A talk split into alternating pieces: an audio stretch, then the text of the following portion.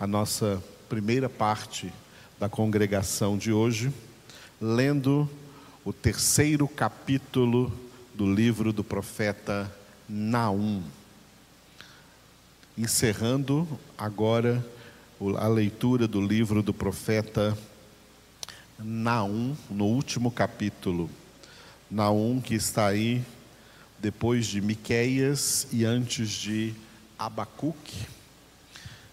Enquanto lermos este capítulo 3 de Naum, o Espírito de Deus estará ministrando na vida de todos nós e nós, em nome de Jesus, lançamos esta palavra no ar, para que essa palavra que não está acorrentada, ela haja na vida de todos os seres humanos, de toda a humanidade, em nome de Cristo Jesus. Naum, capítulo 3. Ai da cidade sanguinária, toda cheia de mentiras e de roubo, e que não solta sua presa. Eis o estalo de açoites e o estrondo das rodas, o galope de cavalos e carros que vão saltando, os cavaleiros que esporeiam, a espada flamejante, o relampejar da lança e multidão de traspassados, massa de cadáveres, mortos sem fim tropeça gente sobre os mortos. Tudo isso por causa da grande prostituição da bela e encantadora meretriz, da mestra de feitiçarias, que vendia os povos com a sua prostituição e as gentes com as suas feitiçarias.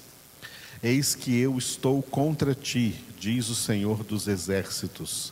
Levantarei as abas de tua saia sobre o teu rosto e mostrarei às nações a tua nudez e aos reinos as tuas vergonhas. Lançarei sobre ti imundícias, tratar-te-ei com desprezo e te porei por. Há de ser que todos os que te virem fugirão de ti e dirão: Nínive está destruída. Quem terá compaixão dela? De onde buscarei os que te consolem? És tu melhor do que Noamon, que estava situada entre o Nilo e seus canais, cercada de águas, tendo por baluarte o mar e ainda o mar por muralha? Etiópia e Egito eram a sua força, e esta, sem limite, Pute e Líbia o seu socorro.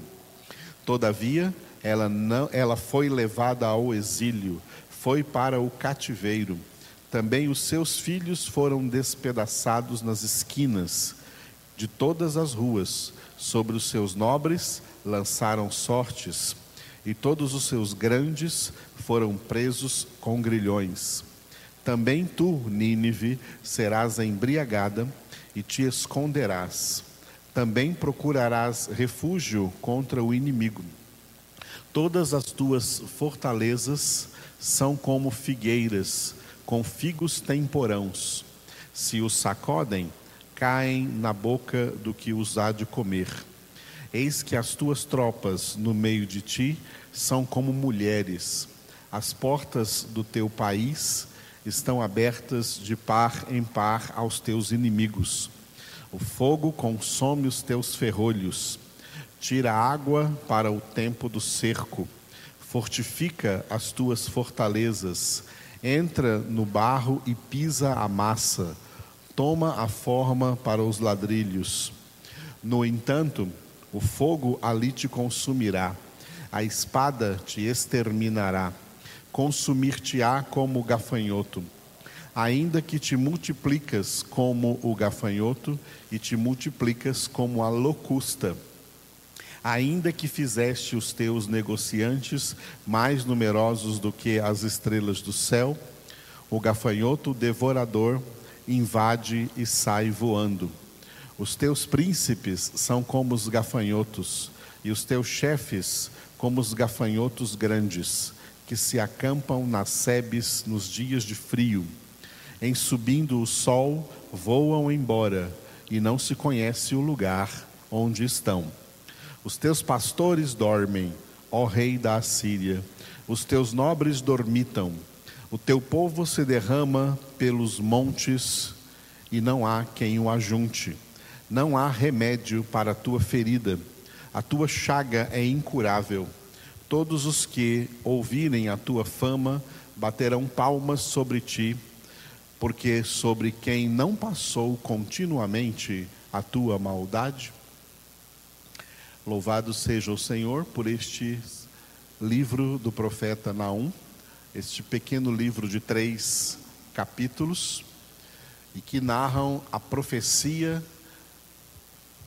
que Deus entregou a este profeta Naum para a cidade de Nínive, antiga capital da Assíria, uma nação que se tornou forte nessa época do profeta Naum e que dominou sobre tantas outras nações da terra, inclusive sobre o reino do norte da nação de Israel. Foram os assíricos e o rei Senaqueribe, que reinava na capital da Síria, a Nínive, que levou em cativeiro as dez tribos do norte de Israel e fez com que essas tribos fossem misturadas em casamento com os assíricos, de tal maneira que a genealogia das dez tribos do norte de Israel foram completamente disseminadas e perdidas. Deus usou a Assíria para castigar a nação de Israel, começando pelo reino do norte, porque o reino do norte de Israel, desde o reinado do rei Jeroboão, depois de Salomão, se tornou uma nação, Israel se tornou uma nação tão idólatra quanto as demais nações da terra, adorando a falsos deuses ao invés de obedecer a palavra do Senhor. Mas a mão do Senhor também se levantou contra a cidade de Nínive, matando Senaqueribe, assassinado no templo do seu Deus pelos seus próprios filhos. E, e fez com que essa cidade toda fosse destruída por uma grande inundação. Essa é a parte histórica do livro do profeta Naum. A parte espiritual, a dimensão espiritual dessa profecia é que a cidade de Nínive representa todas as cidades da face da terra, representa o mundo inteiro. Todo mundo, como eu disse na leitura de Naum 2 de ontem, tem uma estrutura de cidades. As pessoas vivem em cidades. Tem cidades maiores e tem cidades menores, mas elas têm a mesma estrutura de convivência social entre as pessoas. O fato é que a forma como as pessoas vivem no mundo foi descrita por Jesus e é assim que estará também, de, de acordo com o que Jesus disse, durante o período da sua segunda vinda. Jesus disse: Quando vier o filho do homem, os homens na terra estarão exatamente como estavam lá nos tempos de Noé, comprando e vendendo, casando-se, dando-se em casamento. Ou seja, o que ele quis dizer com isso? Que os homens estarão na terra vivendo uma vida humanamente normal, mas a total revelia de Deus à margem de Deus, à margem da verdade, à margem da palavra de Deus. Como se Deus não existisse, como se a palavra de Deus não existisse, fosse mentira e pudesse ser completamente ignorada, como se os homens fossem. Essa é a grande ilusão com que o pai da mentira engana toda a humanidade. Como se todos os homens fossem livres para fazer o que quiser e para viver nessa terra do jeito que eles quisessem viver. Isso é mentira. Por isso que o mundo inteiro jaz no maligno sobre a influência de Satanás, porque estão enganados pela mentira que ele contou a eles. E é por essa razão que o livro do profeta Naum traz para nós uma mensagem bastante realista acerca de qual é a postura e a visão de Deus em relação à humanidade. Os falsos evangelhos conformistas que foram pregados desde o início do século XX para cá, são evangelhos que passam uma visão de um Deus basicamente conformado com o pecado das pessoas e está tudo bem, e Deus só é amor sobre as pessoas. Não é isso que a palavra de Deus nos diz. Tanto no versículo 13 do capítulo 2 de Naum, que nós lemos ontem, como também no versículo 5 que nós lemos hoje aqui, em Naum, capítulo 3. O que Deus diz para Nínive, Ele está dizendo hoje para o mundo inteiro. A palavra de Deus para o mundo é: Eis que eu estou contra ti, diz o Senhor dos Exércitos. Deus não está a favor do mundo. Deus não está a favor da forma como os homens estão vivendo no mundo. Deus não está a favor da forma como os governantes estão governando o mundo.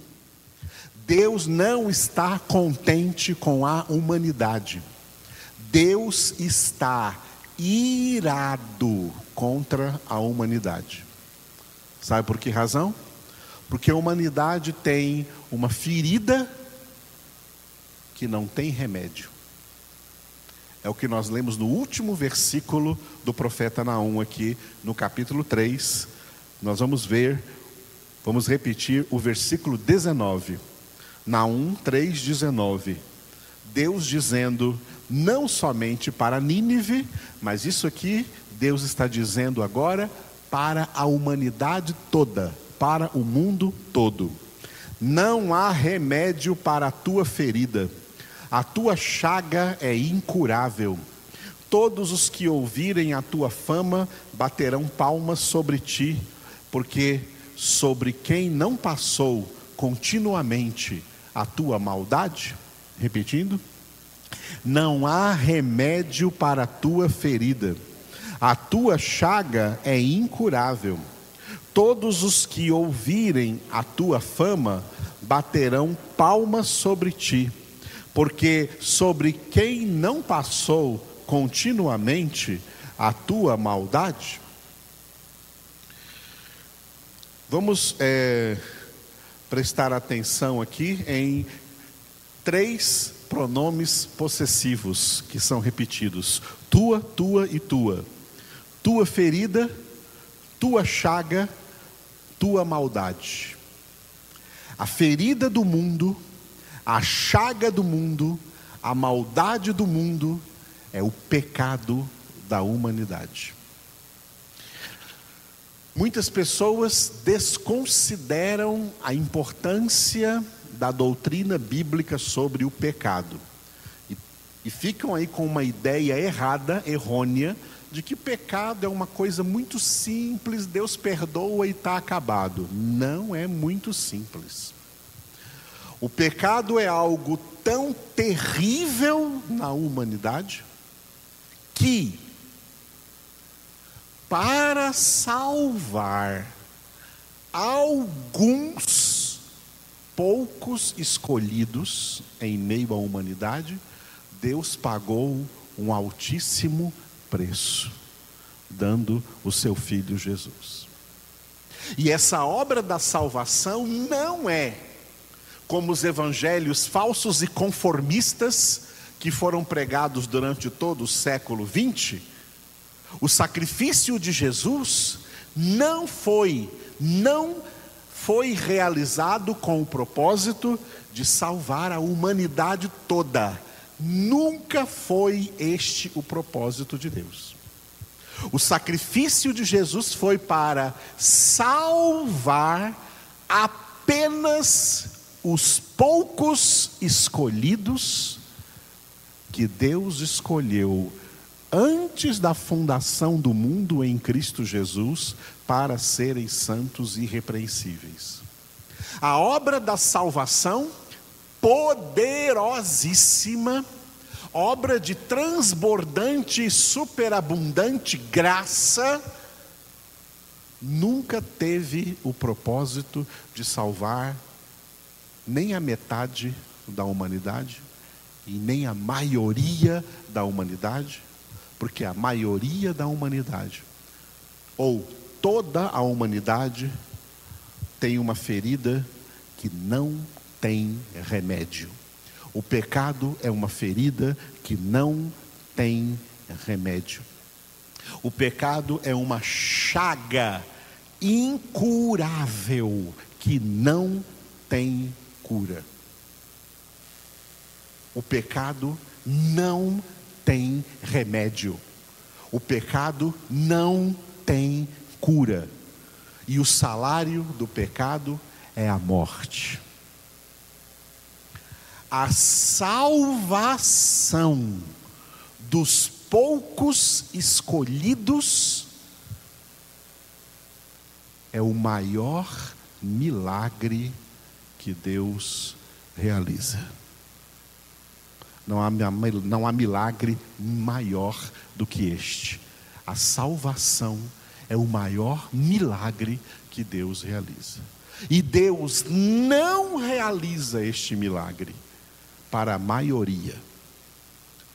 E nós temos para isso o testemunho da história e o testemunho das Escrituras. A maioria da humanidade de todas as épocas, de todas as gerações, vai sofrer a eterna condenação. O céu não é para a maioria, o céu é para uma minoria, minoria que, tanto quanto os outros, não merece essa salvação, mas que é concedida gratuitamente, graciosamente por Deus para o cumprimento dos seus propósitos eternos que ele tinha para com toda a humanidade, mas toda a humanidade decaiu desse propósito por causa do pecado. Se formos, se formos levar em conta o aspecto quantitativo dessas duas obras de Deus, a obra da salvação é obra de Deus, e a obra da condenação também é obra de Deus. Ele é o justo juiz que salva e também condena. Se levarmos em conta o aspecto quantitativo,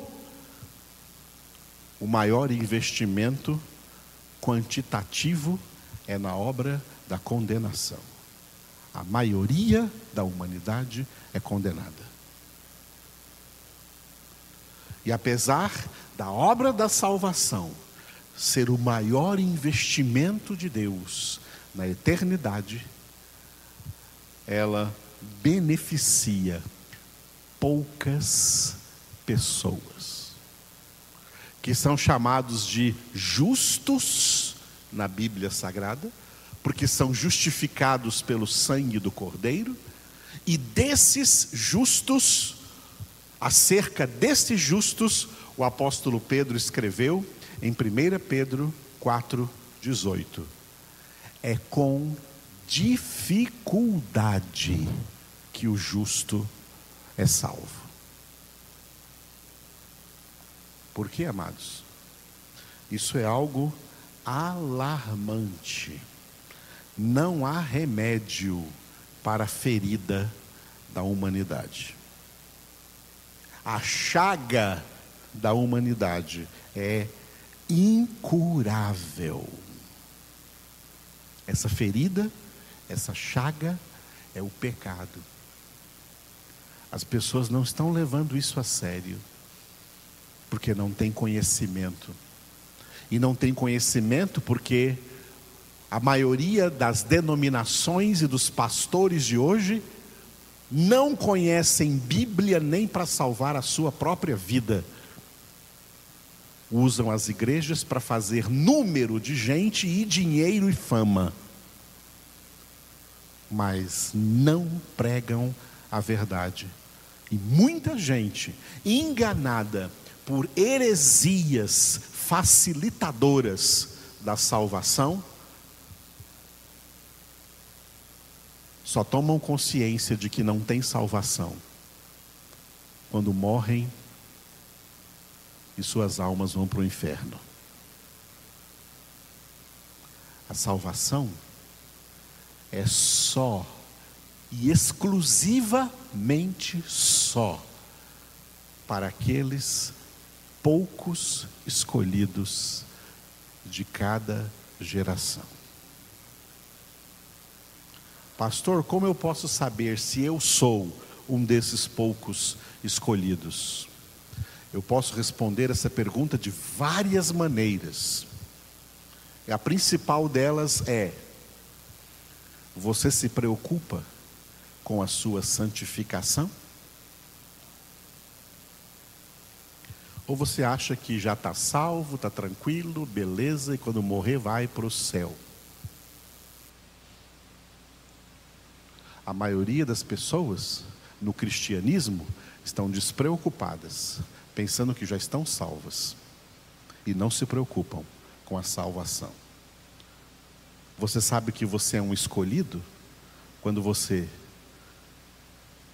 está preocupado com a sua salvação e por isso busca com afinco a sua santificação, sem a qual ninguém verá o Senhor. Salvação é difícil. Salvação é coisa séria. O inferno é fácil. Condenação é fácil. E lógica. E óbvia. Porque a ferida da humanidade não tem remédio. A chaga da humanidade é incurável. E nós que somos de Deus, para sermos salvos, é isso aqui. É com dificuldade e até a morte temos que estar lutando contra o pecado. Hebreus 12, 4. Na vossa luta contra o pecado, ainda não tendes resistido até o sangue. Covid não é nada. Câncer não é nada. AIDS não é nada. O pecado é uma ferida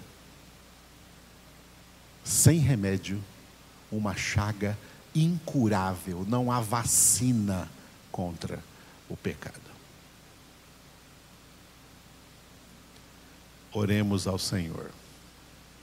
Obrigado, Senhor, por essa palavra esclarecedora esta manhã, para que nós levemos a sério a nossa condição condição de pecadores em estado de salvação e santificação, estado que jamais será alcançado pela maioria da humanidade. Mas tu tiveste misericórdia de nós, ó Pai, e nos libertaste do império das trevas e nos transportaste para o reino do Filho do teu amor, em quem temos a redenção a remissão dos pecados. Obrigado, Senhor, por estar falando aos nossos corações. Nós oramos por toda a humanidade nesse momento, humanidade que ouviu nas, nos últimos séculos um evangelho conformista que as deixou tranquilas com o seu estado de pecado, sem buscar santificação, sem ver na santificação algo urgente de se buscar, achando que já está tudo bem com as suas vidas. Ó Deus Todo-Poderoso, te louvamos porque a tua palavra não é uma mensagem de positivismo, e nem de negativismo, é uma palavra de realismo, é a verdade e que mostra para nós, Senhor, a realidade do pecado. Que para nos salvar, tu tiveste, ó Pai, que pagar altíssimo preço, dando-nos o teu filho Jesus, para que nele nós fôssemos alvos de tão grande salvação. Eu oro pela santificação de todos os teus eleitos na face da terra. Que cada um desses que tu, ó Pai, escolheste em Cristo antes da fundação do mundo, para serem santos, irrepreensíveis diante de ti, se santifiquem, desenvolvendo essa salvação e lutando contra o pecado até o sangue, até o fim de sua jornada nessa terra. Manda a ti, ó Deus, precisamos de ti e clamamos a ti em nome de Cristo Jesus. Amém.